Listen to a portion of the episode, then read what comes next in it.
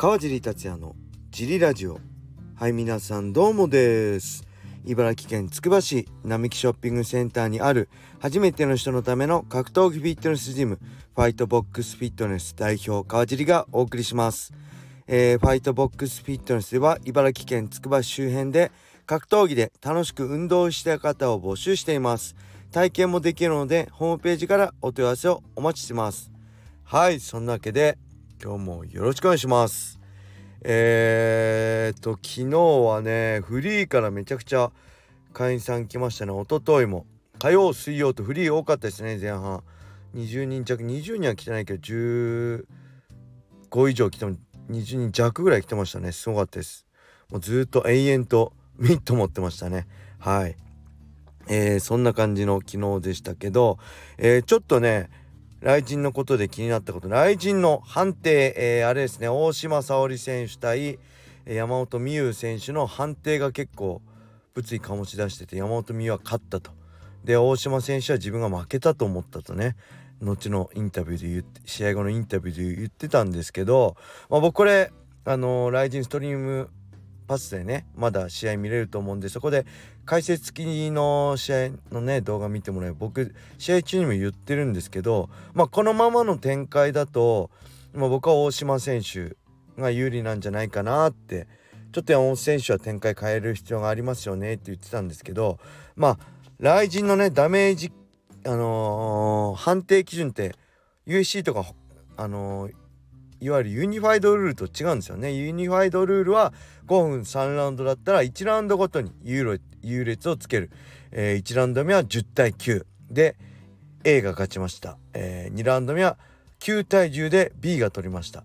そしたら19対19で3ラウンド目を取った方が勝ち。っていう感じなんですよね。これすごい分かりやすいんですけどこれの一つねマイナス点としてはえっ、ー、と例えばえー A と B が戦って12ラウンドともに、えー、10対9で A が取ったとしたら10対910対9で20対18になっちゃうんですよね。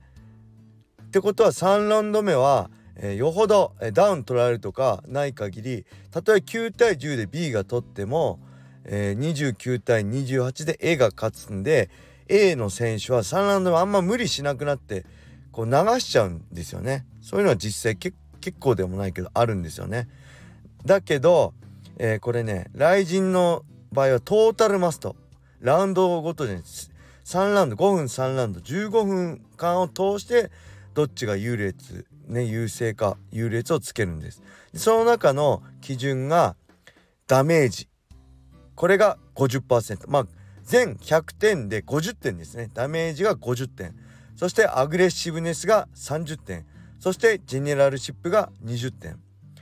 でこれどういうことかというとダメージはねまあ皆さん分かる打撃だったりのダメージ。ね、えー、これは結構ね明確なダメージ。まあほんとダウンとか KO 寸前とかになんないとダメージなかなか入んないイメージ。僕個人的にあります。僕ねジャッジとかレフリー陣じゃないんで僕の話は僕の主観的なことで僕の言ってることは全て正しいっていうことではないですかね。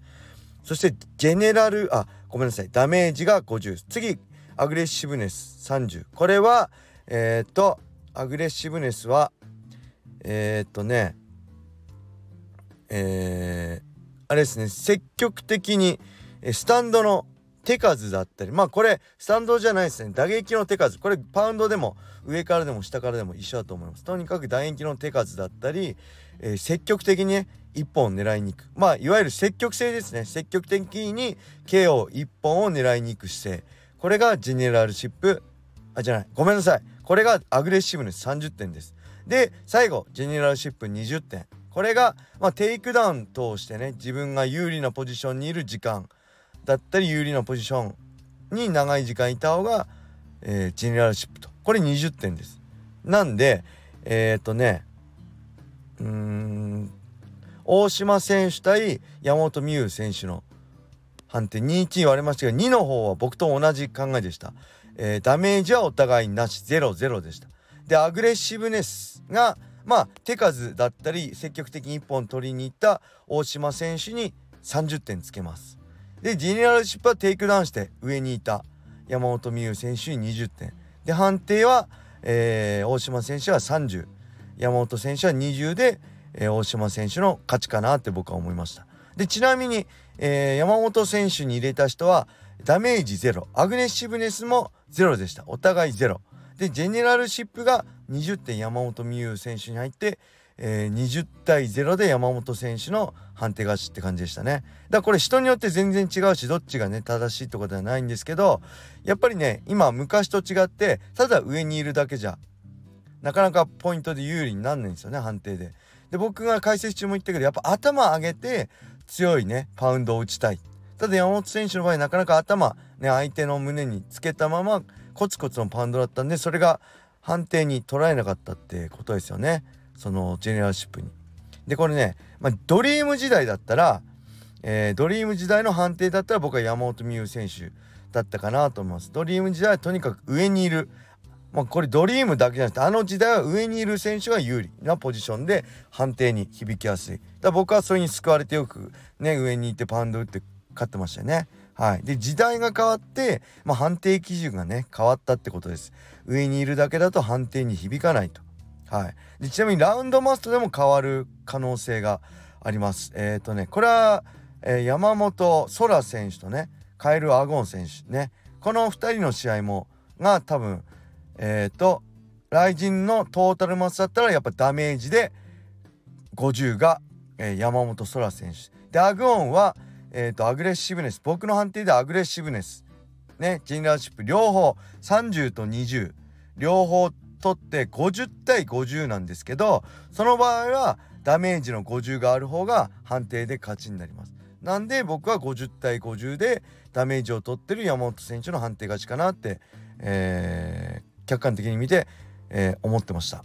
はい、だけどこれがラウンドマスだったらえー、っと2ラウンド、えー、アグオンが取って1ラウンド山本選手が取って、えー、29対28でカイル・アグオンが勝ってたのかなと思います。この辺でねちょっとラウンドマスターって他の格闘技のね、えー、ユニファイドルールとはちょっと判定基準が変わってくるよっていうのを意識しつつ来陣を見るとより面白くなるんじゃないかなって思います。そんな感じでだいぶ長くなっちゃいましたね。すいません、えー、レターも行きましょう、えー、川尻クラッシャー様。いつも楽しく拝聴しています。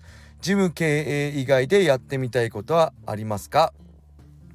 はい。なんだろう。あんまないんですよね。趣味がないんでまあ映画見たり漫画見たりあるんですけど、えー、だいぶコロナのね感染者数が減ってきたので、えー、7月8月ぐらいから、えー、僕個人のねファイトボックスフィットネスじゃないですよ。僕個人でちょっとグラップリングも、えー、コロナ広がってから全く練習してなかったんでグラップリング、えー、T ブラッドのねおはよう朝5時からやるグラップリングとか参加しつつグラップリングも再開しようかなと思いつつあとはねやっぱり解説が楽しいですね。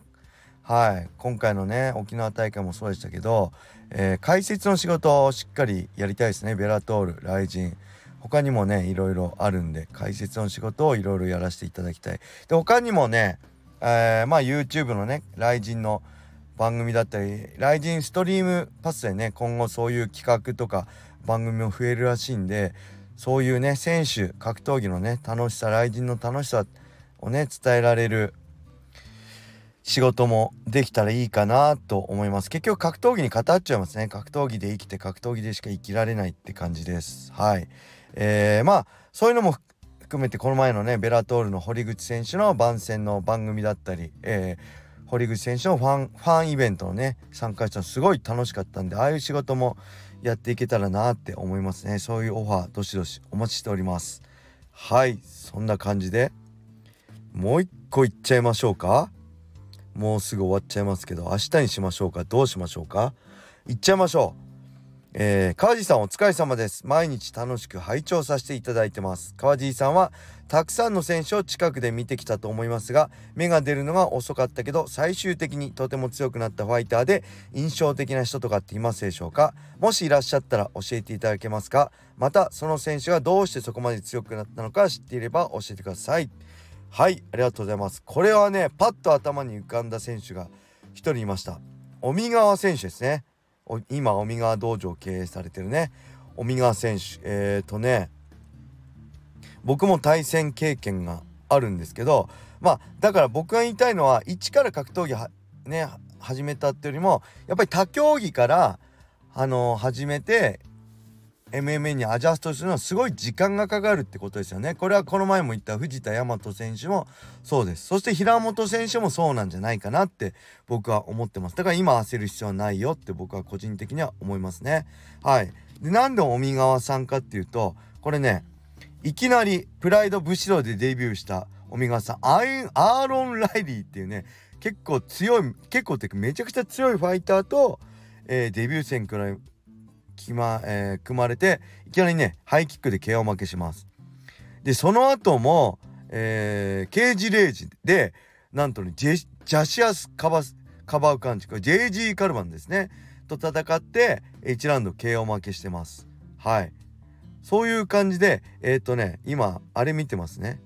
ウィキペディア。えー、12345678910デビュー戦10戦してえー、4勝6敗です。